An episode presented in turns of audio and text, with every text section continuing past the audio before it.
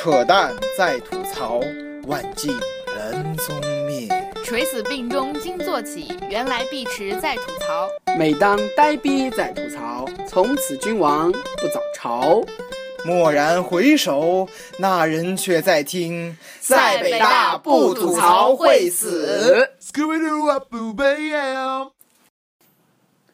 Hello，大家好，大家好，终于轮到了我扯淡流的专栏了。现在现在我形势很严峻，一个是碧池一贯的保持它的高冷和那个什么高水准。高水准、文艺水平较高的一个文艺逼专栏，然后呆逼已经开始了他的哲学系，哦不对，那叫社会学，社会学、哲学都有，对社会学、哲学都有的女权专栏，所以说我决定我的 level 还是有必要提升一下。然后呢，就鉴于就是他们说我经常说了一个词，所以说我决定。给这个词在我的节目中做一个终结。这个词是什么呢？这个词 精致的利己主义者。大家都听过精致的利己主义者吧？大家肯定都对，都听过。因为我经常在节目之前和碧池一起吐槽，就每过两三期节目都会。我他妈是一个精致的利己主义者咱。们在年终的时候应该剪一个，就是把以前是音频啊口头拿出是吗然后就剪出一一个，就是把它各个所有节目里的利己主义者都剪在精致利己主义者，精致利己主义者，精致利己主义者，精致利伴伴着不同的背景音对之类的。那你们呢？你们也有很多那种就是经常说的嘛。还真没有，我们俩的素材都比较丰富，所以我们俩不 我们两个的中文词汇量比较大。对，哎呀，不要伤他，太可怜了，拍拍。对拍，拍其实我每天，嗯、每次的专栏，其实我都想就是以一个议题来出发，然后也是和呆逼和碧池一起讨论，然后就是这样。嗯，其实精致的主义励志主义者是有一个影子的，这个其实最初最初用精致的利己主义者不是我原创的，是。啊，好淡定哦，不是我原创的，本来就不是你原创，你以为会有观众认为这是你原创的词吗？不用解释了。对，这是钱理群教授。钱理群教授是北大一个退休的一个中文系的老老头，老老教授。算是中国学术中间对对那个。对啊对，他研究鲁迅的，然后就是在人文学界是一个泰斗级别的人物了。是的，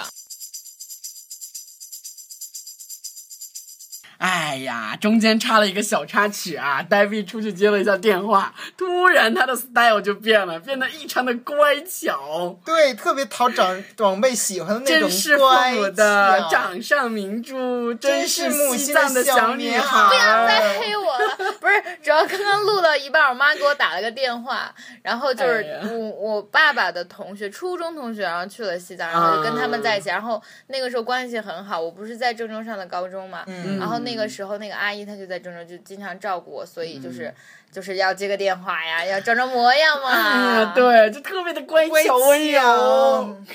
对哦，对，嗯，听起来成熟，那挺好，是应该长大了呢。我也只觉得挺多的，可是我跟那个阿姨有有三四年都没有哎，不见过了。过我觉得女孩好像就是这个样子，想象中的这种婉转温柔。我在家我也很乖巧啊，都不骂人的。不过我在四川的家骂人的话，我爸妈都不管我了。然后我第一次骂人，他们就这样愣愣的看着了一下我，然后之后我就放肆的用四川话骂人了，鬼。啥？我们来同声传译是吧？鬼。有什么必要吗？大家自行想象。好，我回到这个对，千千里群，群这个引子是千里群教授在那个学术研讨会上说了这样一句原话，他说：“我们的一些大学，包括北京大学，正在培养一些精致的利己主义者，高亮。”他们高智商、世俗、老道，善于表演，懂得配合，更善于利用体制达到自己的目的。这种人一旦掌握权力，比一般的贪官污吏危害更大。我对我们的教育，包括北大教育所培养的一些尖子学生，当然不是全部，感到担心。这是教育的两极分化在另一端所结出的恶果。我并不一般的反对精英教育，问题是要培养什么样的精英？在我看来，真正的精英应该具有独立、自由、创造的精神，应该有社会承担意识。而我所担忧的是，我们前面所说的实用主义、实力主义、虚无主义的教育，正是培养这样一批绝对的、精致的利己主义者。做客评价，整体感受是什么写的？真好，人家是说的。果然是学学哎，中。我觉得你们第一印象是什？么？其实我第一印象就挺抵触的。我觉得，因为就是我自我经常是自称精致的利己主义者，可是我不知道为什么，我希望我是这样的人。就是精致的利己主义者，对啊对对？因为我希望自己有知识、有文化，然后能够在体制内获得成功。对啊，就是表现的特别特别就是圆滑。其实我觉得并不是一件而且很多时，而且很多时候我们被要求这样。你想，我们做那个出轨，我们做那个 创新人，大家会觉得，啊，你看你多挑事儿啊，你逼逼什么呀？你有什么牛逼的？嗯对有种像就是饭这种感觉。饭卡或者就是燕京学堂是之类的啊，这是啊，种我们就是所有做先锋的人都会顶着这样的风险。出头鸟真的在对，尤其是在中国社国，会，不过，哎，就是这件事情，就是北大的学生，你保守也好，或者是啊、呃拔尖儿也好，都会被别人骂。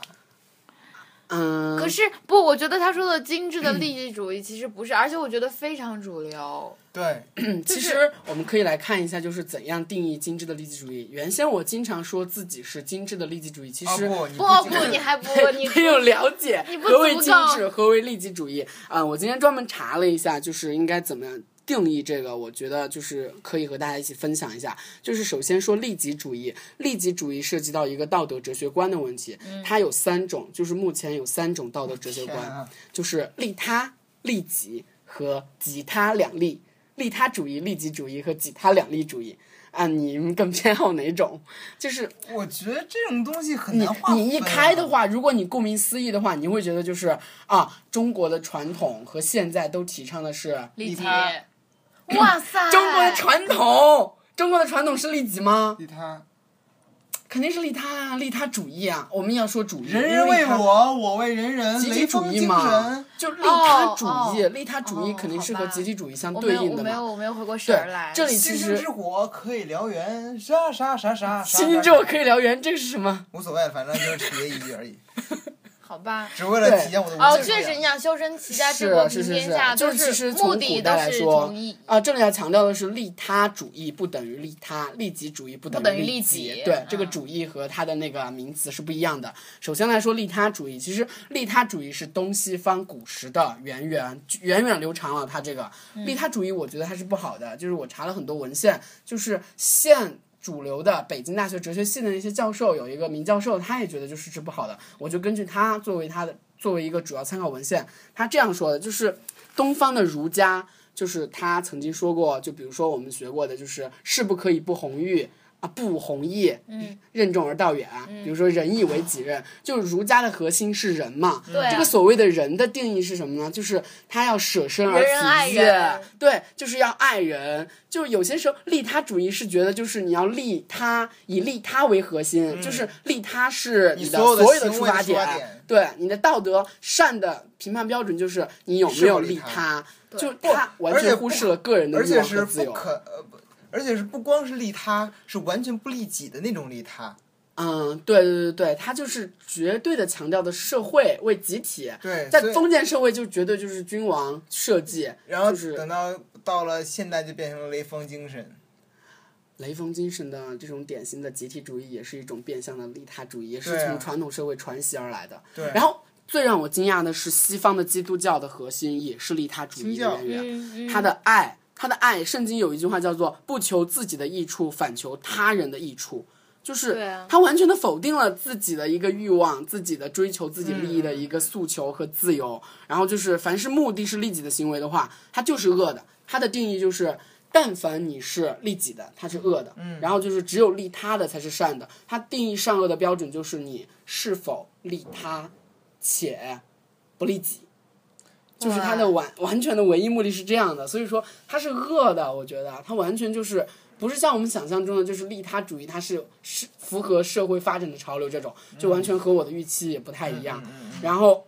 利己主义呢，利己主义有各种利己主义啊，超级复杂。利己主义包括我们常常所说的我个人主义，嗯，个人主义是一个利己主义的一种，然后有普遍利己主义，有心理利己主义，有伦理利己主义。我们常见的是伦理利己利己主义，伦理利己主义就觉得就是，呃，我们社会的作为我们社会个体的每一个人，我们都为我们自己的利益而奋斗。而做到损人哦不利己不损人，这是利己主义的底线。那社会的最大利益就可以发挥到最好，这是功利主义的功利主义的一个理论前提，对就是这个普遍利己主义。我觉得就是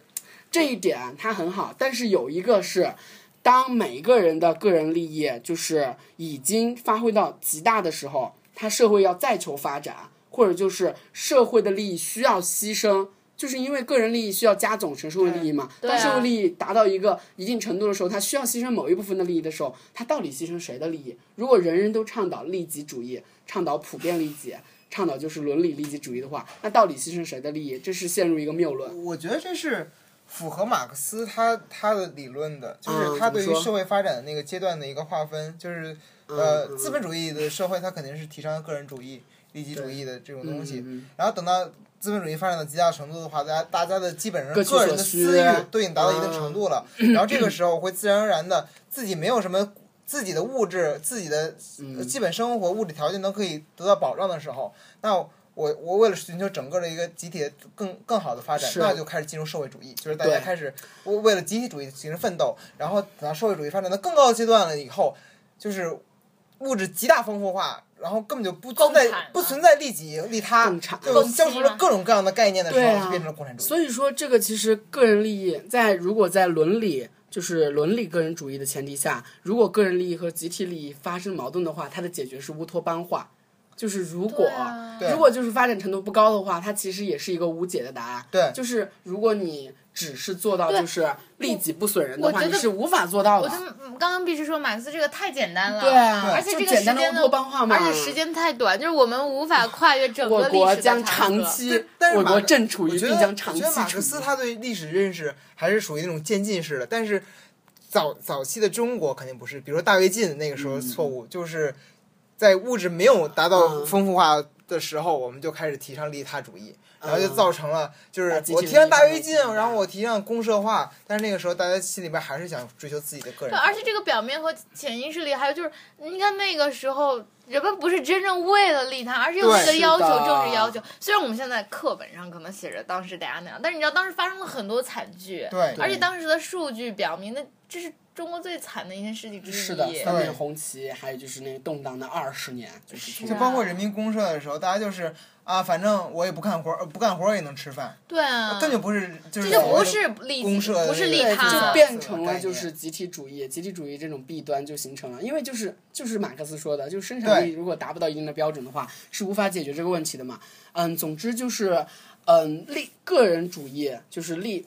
利己主义，比如伦理利己主义，嗯它其实是比利他主义要好的，它是一个比较嗯比利他主义要好，但是它有一定的缺陷的，就是有一定无解的那种嗯伦理道德观哎，。我突然想到之前咱们上那个朱文丽老师那个美国，嗯、关于美国那那门课的时候，他他曾经讲是美国的个人主义的来源，是因为美国的清教清教徒文化，是的，是因为他们认为说啊、反正是在人在出生的时候就已经就已经设定好了，你你你你你到底是上天堂还是下地狱，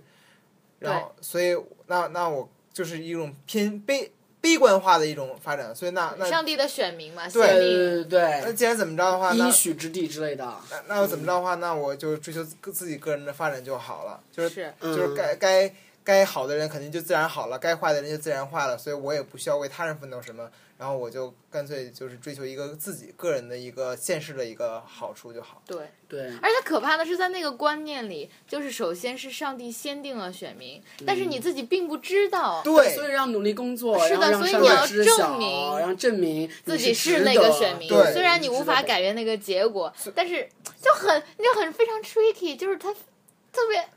对，所以所以就是美国的富商他们会在成功之后，然后开始去投身于投身公益事业之对类的。哎呀，这个是，他们因为认为自己努力工作不是为了自己工作，是为了上帝，而且也不是自己，是因为自己是上帝的选民。选民对对，哎呀，真是好。所以是一种很悲观化的一种一种感觉。是但确实积累了很多，而且积累了很多社会财富，对，这是美国发展的一个根源之一。就很多工作狂，就美国这种清教徒，就因为就是应许之地啊，然后就是有这种上帝的选民这种概念，所以就比如说他就必须要拼命的工作，华尔街清教徒式的工作方式。金融支柱们就进来就是工作工作工作工作工作到四十，然后开始退休，是因为自己真的干不下去了。对，anyway，就是这种呢，就是嗯，十七、十八世纪的欧洲起源的这个哲学观。对然后其实它是撕裂了一个口，就撕裂了，就是相当于就是告诉你，就是你可以追求自己的利益，然后撕裂了社会开放和发展的一个源泉的口。就原先如果是只是利他的话，其实是个人其实想一想都知道啊，你如果只利他不利己的话，就自己的动机是不太明显的。对，然后呢，为了解决个人利益和社会利益的冲突呢，又发生了另外一个就是衍生现代社会衍生的叫，嗯，叫做刚刚什么来着？几他两利主义。几他两利主义就是为了解决个人利益和社会利益相矛盾的，就觉得就是当个人利益和社会利益相矛盾的时候，生产力发展到一定程度需要牺牲个人利益的时候，要牺牲个人利益。其实我觉得有点奇怪，我无法理解，就是凭什么？这很讨巧，太过于讨巧。就是凭什么？你想象一个伦理问题，就是哈佛那个公正说的，嗯，一个类似的问题，比如说两条铁轨，就是呃火车在正常的铁轨上运行。五个孩子在正常铁轨上玩耍，一个孩子在废弃的铁轨玩耍。当火车来了，只能有三秒钟的时间考虑，你有条件把火车移到废弃的铁轨，但是要撞死那个，如果不能就撞死五个。那你选择什么？为了保全那五个，选择牺牲那一个，那就是作为那个牺牲的孩子。就是扩大化之。当你作为一个少数人，是一个被牺牲的群体，然后你知道你即将被牺牲了，你应该就是如何反应？当你作为一个多数人，你是否能够容忍这种伦理上的谴责？对是否违背了一个伦理标准就去比如说牺牲他们？就比如说，大家在一一艘船上，然后都拼，每个人都在拼命的往前划，因为都觉得自己马上要到达彼岸，然后能够拥有很好的生活。这个时候突然遇到大风浪，然后这个船漏了，我需要嗯推一个人下去。这个时候谁下去？对啊，就是这个问题。啊，就觉得就是少数人啊，还特别应景的是埃博拉病毒，埃啊博拉病毒就是这个。对，就有人说 得了那个非洲得，如果得了埃博拉病毒的话，家长就直接把那个人扔在街上不管了。但是美国美国不一样，美国两名嗯、呃援非的那医疗人员，他仍然就是美国仍然政府把他接到美国了，然后重症隔离，就是动用美国最先进的医疗力量去医疗他们，就是重重症隔离。为什么呢？因为就是保护少数人的利益，其实是一个体制最最稳定的一个支柱。因为每个人都有成为少数人的几率和机会。就当你成为少数人的时候，你如何？意识到就是你自己的权利，你自己的声音是可以得到保护，可以得到表达的，这是一个就是社会稳定的一个基础。所以说，我就觉得就是无论是从社会还是从少数人和多数人的利益角度，都觉得很难受啊。这个怎么处理？当然这个是一个无解啊。我一直我们不能在这种事情，因为它是一个大的观念。但是如果我们发生一件具体的事情，比如说这次医疗的事情，嗯然后我觉得就是它有一个语境或者一个环境、一个背景下，对我觉得就有的时候不是我们在做选择，而是不得不这样做。比如南非没有这样的条件，即使他们想要救那些人，他们可能也做不到。而且比如说云南云南地震这件事情，就是这个时候你就没有办法，你你就是你你自己的天性告诉你没有办法再去选择利己主义这种是的东西了。，是的。是而且即使我知道我会遭到谴责，即使我知道这有非常多的伦理问题，但我依然会，比如说你刚刚说那个例子，会选择求牺牲生的，牺牲那一个还有，还有，比如说很多人他们是根本就没有选择的机会，就比如说呃士兵，嗯，啊，但是但是这种不一样，这种是在国，在你为那个国家服务的时候，你签订了这个契约的，就是你这个职业的契约本身就意味着，就医生、士兵这种本身就是在国防面前国家机器在那些对，就是为了维护这运行，你必须要先上。对，所以除了伦理对这些和道德非常软的东东西之外，其实我们有非常多的别的硬性的机构或者硬性的制度。嗯有可能当时的环境不容许这样进行伦理的思考，就是直接就是下意识的，就是肯定是多数要战胜少数啊，肯定为了保护多数人的利益，这是一个想当然的第一反应。这是特别有意思的一件事情，就是前一段时间我看了一部美国的呃商业电影叫《分歧者》，它很有意思在于，就是它设定了一个未来的一个时代，说世界经历了大大战争，基本上没人活下来，就是剩下芝加哥这一个城市了。嗯然后说，然后就重新建立起了一个国家，然后那个统治者开始制定这样的规则，就是人出生以后开始进行选择，根据你自己的本根据自己的特长，还有你的那个素质进行选择，然后分为了五种，把人分成五种类别。就一种类别的人是专门专心于农业耕作，为大家提供为全国人民提供粮食；一种人呢是呃比较勇敢，所以他们负责去当警察这样的一个职务。一类人呢是是完全无私的奉献，是完全利他，他们作为这个国家的公务员的存在。然后一类人呢是叫博学派，是因为他们比较冷静、客观、理性，然后所以他们作为那个科技的运作方面的存在，作为各种方面的研究这样的一个存在。然后就就是还有一类我也忘了，就是把他们就是分为这样的几类人，然后就说这样的一个系统能够保证这个国家能够持续的稳定的运作下去，实际上是一个未来化的一个关于这个话题的预言。可我觉得人怎么知道自己擅长哪一方面呢？对，这就很奇怪，就是然后就说啊、然后这个电影叫《分歧者》，就是因为有些人他们是具有几个不同几个派的特特质的共同体，就比如说他既是博学派，又是是又是勇敢的人，他又是无私的人，对啊，这三个特质加起来以后，他然后这个系统就会认为你是对这个系统有威胁的人，你会成为反叛者，所以你叫做分歧者，然后我们要去讨伐你。好，这是一个未来预言的故事，但是我觉得是对于现在社会来讲也是引起能反思的一个故事。对 刚刚那个科幻电影和利己主义者有什么关系吗？对，就是就是比如就比如说把你选定一个派以后，你就看天天的就是安心于劳作。嗯，把你选定一个派以后，你只就是比如说那个无私派，那个女主角她就是家家父母都是无私派的，嗯天天就是呃吃东西是只能吃带盐的土豆，剩下的其他都不能吃，不能吃肉，不能吃蔬菜，因为那些东西全都要给其他派的人吃。这是五四派。这种啊，我觉得其实不太容易对我就不其实我觉得总结一下，刚刚我们是从精致的利己主义者中，利己主义者说出了这三个主义。对其实我想说的是，利己主义者不一定是害的，就是他其实是无害的。对他其实他的底线就是我想说这三个我们现在讨论东西都没有好和坏之分，对对对对，而是在不同的场合下和会发生不同的作用，有不同的可以影响。利己不损人，利己不损人的话，他其实贡献了他的对社会的一份力量的话，它其实是促进社会发展的，有利于他人的，因为它的底线就是有所底线，就是利己不损人嘛。嗯，那利己不损人有什么错呢？然后再说精致，什么叫精致？圆滑。世故老道，然后就是和别人处事非常的精致就是在别人面前你会是一个很完美的形象。而且我刚刚你看，这个很正常。我想说，比如说你刚刚在在钱教授给的那个定义里面说嗯会迎合，对我觉得其实这是一个优秀的品质，好吗？我觉得本身就不能说是优秀到什么山头唱什么歌，就是对啊作为一个见社会人说人，见啊鬼说鬼，你本身就是扮演各种各样的角色，对啊，就是在在环境中本身就应该就是就是咱们说的角色扮演的这个问题。对啊，就就也像就是我看人看我嘛，就是我们的我们本身这个社会角色的构建本身就是他人给予我们的很大部分，就是我们通过和别人的交流，别人对我们的反馈和别人对我们的意见，我们和别人就是表达观点，相互的一些相互的影响和作用，就是构建起了我们。为什么会说就是这样的人就是？甚至就是擅长和人打交道，擅长我觉得那个对我而言，如果把这个精致利己主义者拆分开来，嗯是他在体制内，然后有会有一些问题。因为因为就是之前的这啊些优秀品质，我觉得对对的。但是如果你不不利用这些优秀品质去做创新，你是浪费了这个东西。对，因为我们的体制其实挺有问题的。就虽然我觉得说这个话题我其实就觉得的。钱理群教授担心的是那种高智商犯罪、高智商罪犯的那种啊，就是是一个危险品。对可是不是？我觉得不是。我担心，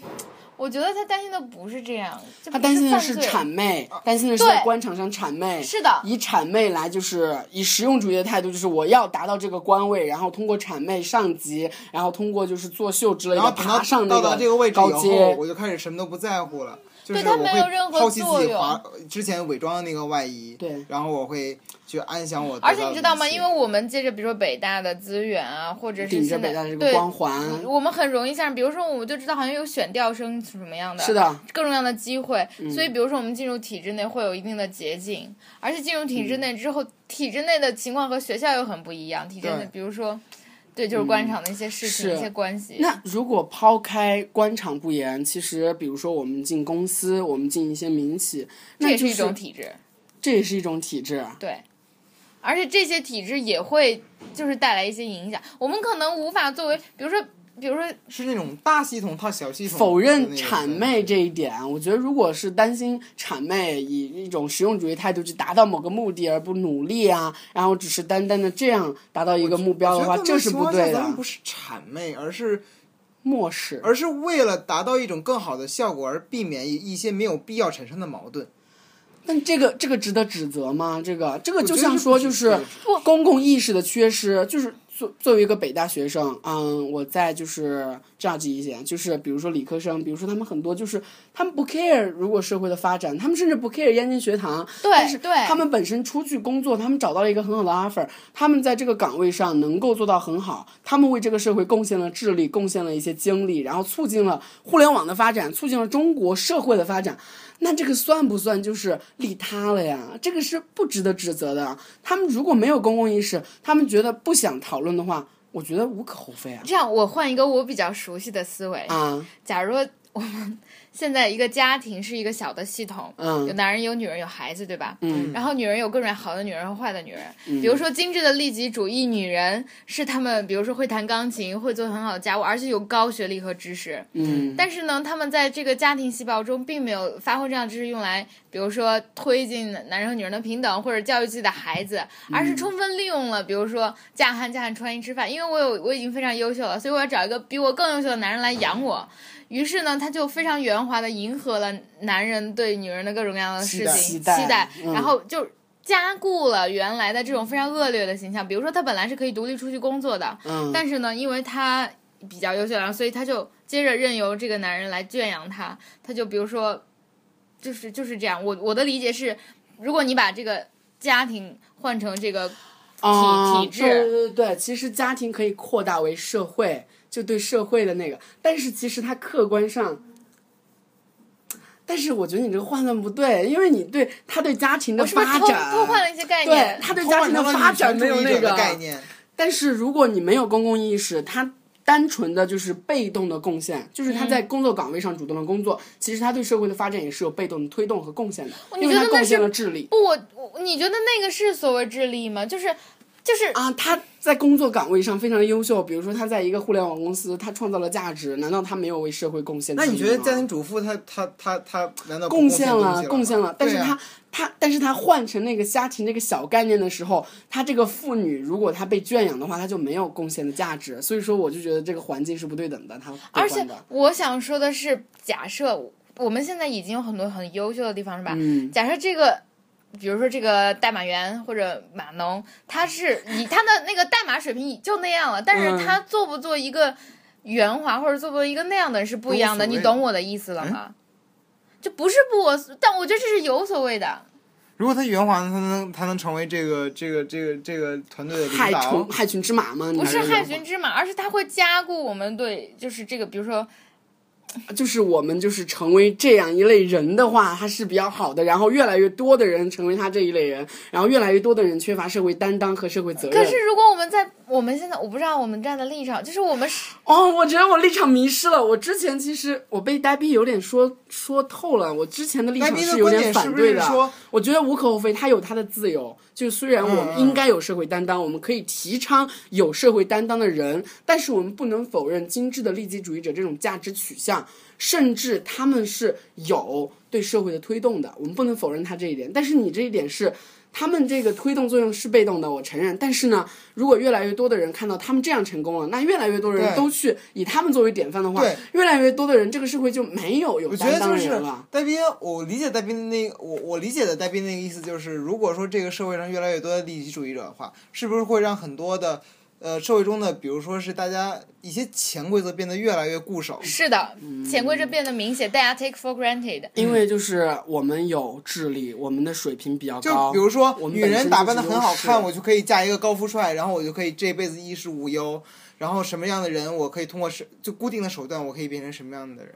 就变成了个呃。不，因为钱理群教授强调什么是社会责任，什么是所谓的社会责任？我觉得就是。这个东西是社会责任啊，但是我还是秉持一点观点，就是强调社会责任，我们可以提倡它，我们可以宣传它，我们可以促进，就是每个人都拥有社会责任。但是我们不能强迫。我觉得这是必须要强迫的，强你都没有社会责任了，要么就是就像一个有才无德和有德无才这样的争论。社会责任必须要社会责任强迫吗？是必须要。那你们怎么定义什么叫社会责任？社会责任是必须要经经过教育的。窄吗？就比如说你从小的教育的话，大家都会告诉你什么叫做公德，嗯什么叫做私德，这是必须经过教育的，要不然小孩儿可以这个当然是必须的，这个利己主义者难道没有吗？这个肯定有。我觉得对，只不过他们是经高过教端，育比如说他们在高质量某些领域，比如他们在他们的职位一些不不是大小便这样的事情，但是在他们的那些领域，比如说。假如嗯我我们现在是学编辑学编出的是吧？我们我们知道现在的学术期刊的杂志很有可能是一个博士他要发表论文他才能毕业，但是呢他的这个运行的实际的过程是他要给钱给这个杂志社，这个杂志社的编辑收了这笔钱，好，你等着对吧？一年之后把你的论文发出来，所以这样呢。杂志社可以赚很多钱，然后这个博士可以拿到他的他的论文，但是这样我们的，就但是从社会责任的角度上讲，学术这个学术期刊就是垃圾，你知道吗？因为这是通通过钱权交易换出来的，而这是它的规则。所以我觉得，就是像这样的事情上面，我们应该强化这些东西，因为精致利益主义我会通过操纵这些规则获得它，比如说他这篇论文写的不好，但他非常有钱，或者他跟杂志社人有关系，他的文章就可以在核心期刊上发表。而这就是精致利己主义者的一种思维，就是无所谓，我只要为了达到我的目的，我已经有这样的智力和资源，我就这样做，并且我没有挑战。比如说，我不是因为我的学术，就是我的这篇文章写的特别好，然后我或者是我作为一个编辑，我没有秉持学术公正，然后我没有坚持，比如说我看到这篇文章非常好，所以我不会，我不会理会那些给了我钱或者给了我上司的钱的，我把这篇文章给刊登出来，然后建立这个学术公正。我觉得其实这是他们之间的区别，而不是就是。我们之前说的，呃，我我如果是一个精致的利己主义者，我是个码农，或者我好把把码码农的身份换成这个博士，他已经写了这篇文章，然后我对对我写了这篇文章，这篇文章还是这篇文章，所以就这样发表了。对这个贡献，这个智力也是在的，我也承认他是在的。但是你说我们应该强迫，就是他拥有这样的，对对学术的一种维护的责任心，对学术规范的一个，对我认同，对学术规范的一个维护。所以说，你之前理解的精神利己主义者是片面的，你只是通过钱理群教授。我觉得钱理群教授的担忧是其实是合理的，这他他是有担忧的，就是说，我嗯，他所谓的精神利己主义者不是说啊、不是说大家不能通过通过就是想追求个人成功的手段去追求个人成功，不是说阻断这条路，这是肯定，这如果社会想要发展的话，肯定是鼓励每个人都获得个人的成功。但是这个时候是你要承担你的社会责任感，而不是说你要你要去遵守，而这种而且这种社会责任感是说你不能去去遵照很多会损害社会责任感的潜规则去获得成功。是的，我觉得他的所谓我是悲，观的，就是这个潜规则真的是可以打破的吗？你不觉得我们三个其实也在默认这些潜规则吗？你觉得我们可以打破这个吗？不能，所以我们每个人努力一点点才会有点点用不能，这不是一一口气就做成的事情。好沉重啊！沉重。不过确实这个本身就没有没办法统一，而且也非常的就是这个边界也很其实模糊。其实我们真的就是在提倡嘛，但是你强迫吗？我没办法强迫，没有任何强制力、啊。没有办法强迫，但是确实应该提倡这一点。精致的利己主义者，看来还应该好好思考一下这个问题。哇，对，嗯，我这个话题还真的是很不错。对对对，好的，欢迎各位粉丝们跟跟我们一起进行讨论。是的我们今天有一个非常精彩的 argument，下期再见，拜拜。拜拜。